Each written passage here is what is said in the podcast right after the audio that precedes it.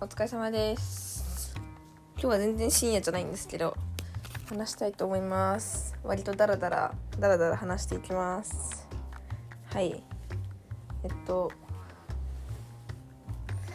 とにかく最近やる気がなくてですね。やる気がない生活を1週間ぐらい過ごしてます。いや何かややろうっていうかそのやることはあってそのやることをやらなきゃなっていうふうに思ってカフェとか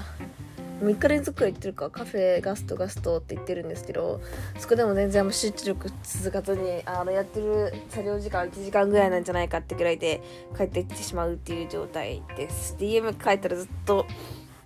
ずっとゴロゴロ YouTube 見たりとかあの何て言うんだろうな受動的なことしかしてないです。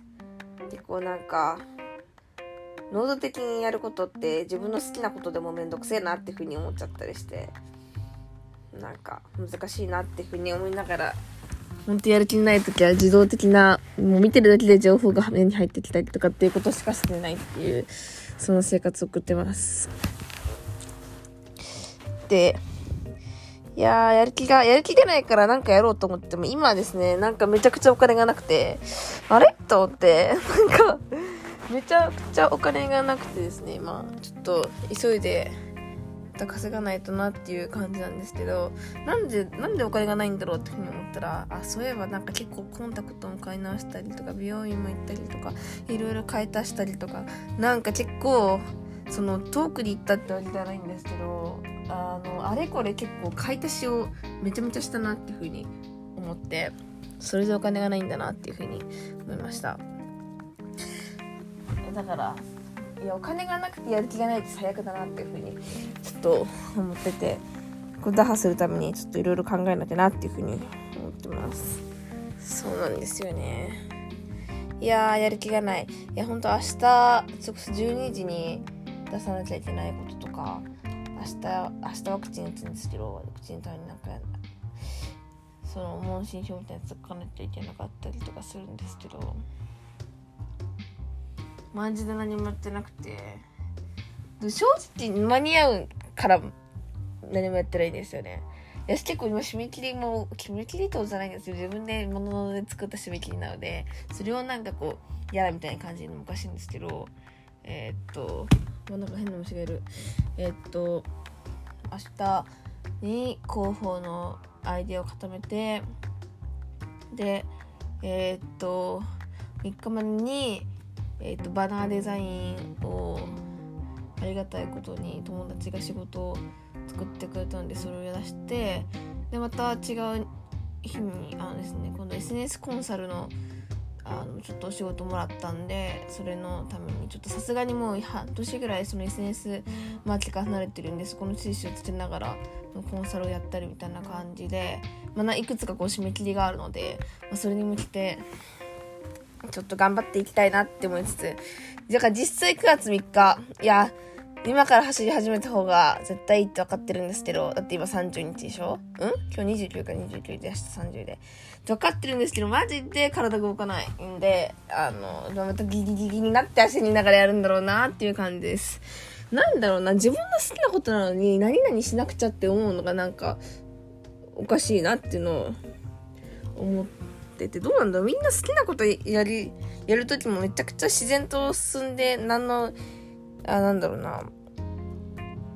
何て言うんだろう。めんどくせえってならずにやれてるのかなっていう。私なんか好きなこととかやりたいなっていうそれこそ活動とかでも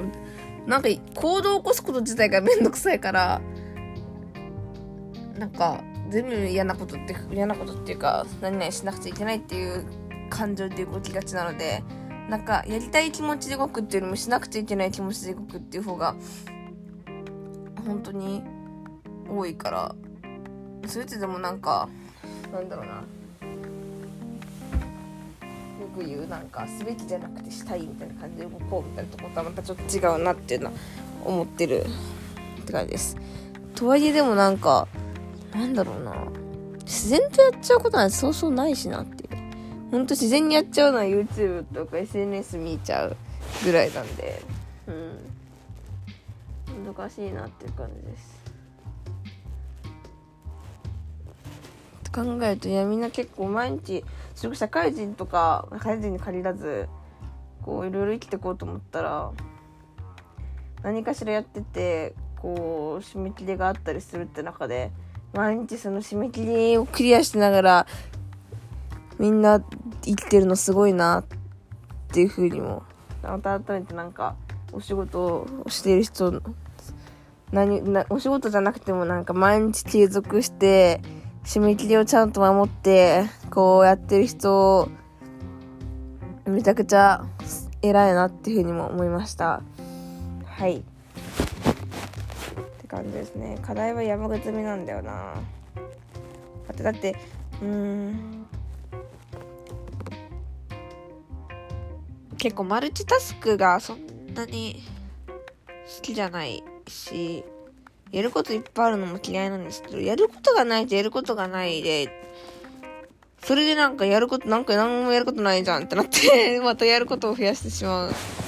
から、頑張ろうって思いました。てか、この前エゴグラムっていう、あ、ちょっと待って、これなんかあれ変えます。セッションみたいなやつ。なんだ？フラグが。フラグ立てます。えい。はい。なんか、そうです。英語グラムの診断。自分で軽く50個の質問に答えてやるってやつやったんですけど。いやー、思った通りの診断が出ました あれ、エゴグラムってやったことある方わかるかなって思うんですけど、あの、5個の、なんて言うんだろうな、分けられてる要素があって、1つは厳しさ。で、2つ目が、え、なんだっけ、優しさだ、優しさ。で、3つ目が、えー、っと、3つ目忘れちゃったけど、順番通りにいかないと協調性で、4つ目が、えーと、自由奔放さで、5つ目が論理性だ。論理性っていうので5つあるんですよ。これ。性格診断とかじゃなくて、本当になんか科学的な A A AP とか AC とかなんかわかんないですけど、なんかそういうので分けられてる要素で、で、その、子供的要素っていうのが、あの、自由奔放と、えー、と協力的その協調性か協調性っていうのはかっこそのじなんて言うんだろうな。自動的みたいな感じなんですけどそこは子供っぽい様子でえっ、と論理性抜いた後2つのあの厳しさと優しさっていうのは、まあ、親要素みたいな感じになってて、まあ、今言ったその親要素の中の2つと子供要素の中の2つって相反するもので、大体その数値的に出るときは、まあ、そこが真逆になる感じになると思うんですけど、私は、どんな数値が出たかっていうと、えっと、まあ、20, 20点満点で、厳しさが16で、えー、っと、自由奔放が17で、論理性が8とめっちゃ低くて、論理性8、えー、っと、優しさなんて 6? 全然優しくないじゃんみたいな。S6 みたいな。で、ここまで聞くと結構なんかそのタイプ的には自己主張発揮型のリーダーみたいな感じで言ったんですけど、不思議なのが、ここでなんかすごい厳しくて、なんかすごい自己主張強めの自由奔放で、ってなったら、割とこう、なんて言うんだろう。強い感じなんですけど、だから、でもその協調性とか、なんかその受動的みたいな感じのとこが、15ポイントぐらいあるんですよ。だから高いんですよね。だから、そのよくあるその N 型とか、M 型とか、なんかいろんな、その、243パターンみたいなとこであって、なんかいくつかこういうケースがあるんですけど、なんかマジでどれにも当てはまらなくて、その、絶対相反するはずの、その自由奔放と協調性っていうのが両方とも高くて、なんか、結構こういうこと、こういう方多いと思うんですけど、割となんか珍しい風潮でもあるのかなっていうふうには思いました。うん。だから、私が結構まあ悩んだりとか辛いなって思う時は、大体この2つが戦ってる時なんですよね。本当は自由奔放の方がちょっと高いから、まあ、自分のやりたいようにやりたいし、なんか自分のこう意思で動きたいと思ってるけど、でも同じぐらいかちょっと下ぐらいですけど、その協調性とか、実はその受動的な、なんて言うんだろうな、合わせる的なところも実は高くて、人のからどう思われてるんだろうとか、こう、人とこううまくやりたいっていう気持ちも強いから、まあ、それってなかなかこう、両立することって難しいのに、そこ二つを求めてしまってる性格だから、まあ、結構、それでどっちかが勝った時に、ど、ど、苦しいみたいな。でも両立はできなくて常に何何かでなんか悩んでるっていうのがあるんだなっていうのはすごい思いました。結構これは私の特徴だなっていうの思います。でも周りそういう人結構多いなっていうのは思うんですけどね。私もだってもう思いつく人何人もいますもん。あの人そうだなっていう風に思う人がいるんですけどもそういう人はすごい親近感湧くなっていうのを思います。はい。なんか大胆なことをしようと続いてる繊細な人っていっぱいいますよね。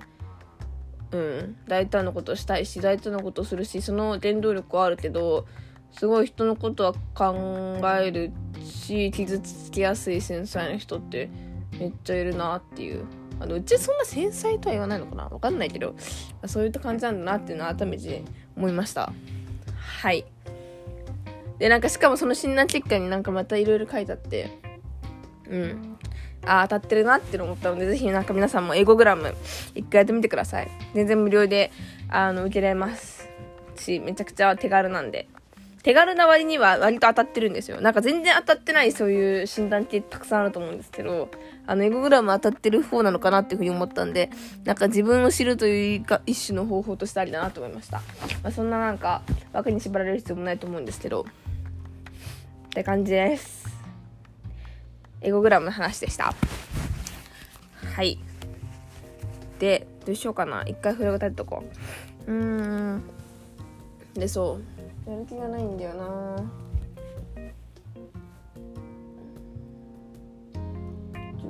結構まあ中途半端なものが多いからな中途半端なものが多いっていうか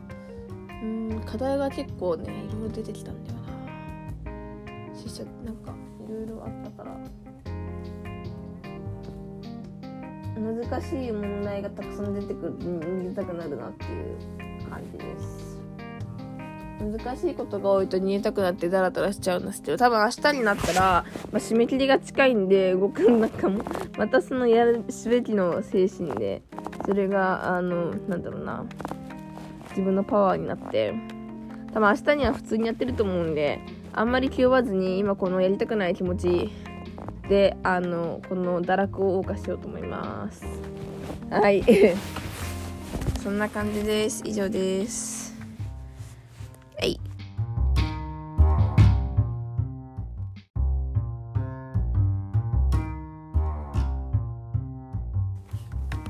お疲れ様です。12時47分で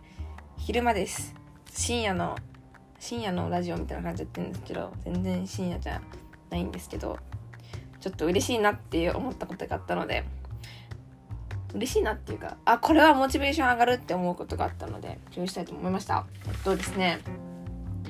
まあ私今スタジオ青スタジオ青っていうか、まあ、インターンの広報をやってるんですけど、こうやろ、やり始めたかまだやってない。やり始めたっていう段階なんですけど、なんかその方針的にこれからなんかインスタグラムやっていくみたいな感じで話の流れになってて、うーん、なんかインスタグラムはやったことあるし、正直やったことあることやりたくないなと思ってちょっとテンション下がったんですよね、今まで。だって SNS 運用ってめちゃめちゃ大変で、毎日だって2投稿とか、それこそめちゃくちゃこう、気張って、なんか、あの、毎日継続みたいな感じでやるっていうのが本当に私は、なんか、疲れるし、まあ、それで楽しいこともあるけど、なんかまあとりあえず一回やったし、なーっていうふうに思ったんですけど、なんとこの度、まだまあ、方向、方向性っていうか、どうなるかわからないんですけど、本を出版するということが決まりました。いや、これは上がります。なんか、動画もちょっと微妙だなとか、なんかどうしたらこう候補としてアウトプットいいんだろうと思った時に、なんか、本出版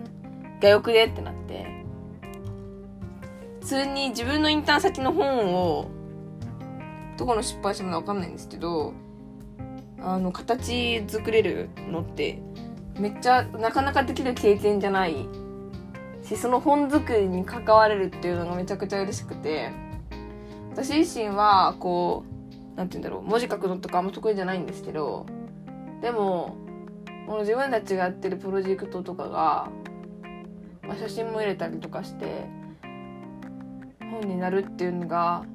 えめちゃくちゃ面白そうだなと思って。で、しかもその本とかもなんかあの、つまんねえ感じの本にす、なんて言うんだろうな、BBL 教育ってどうしても、なんか、事例っていうよりなんか比較みたいな感じになったりとか、この前読んだなんか、あの、本、まあまあ面白くなくて、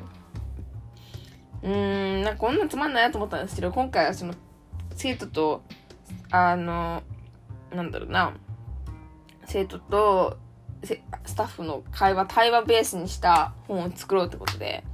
結構その、なんていうの、子供の言葉がそのまま出てくる感じの本っていうので、なんかすごい新感覚で面白い本になるんじゃないかなっていうのでワクワクしてます。私はすごくものづくりがやっぱ好きなので、ま、それが動画であっても本であっても、こう何かちゃんとケツが決まってて、それを作れるっていうのが今からでもすごい楽しみだなっていうふうに思ってます。なんで来週、あまた火曜日に打ち合わせとかあって、そこで、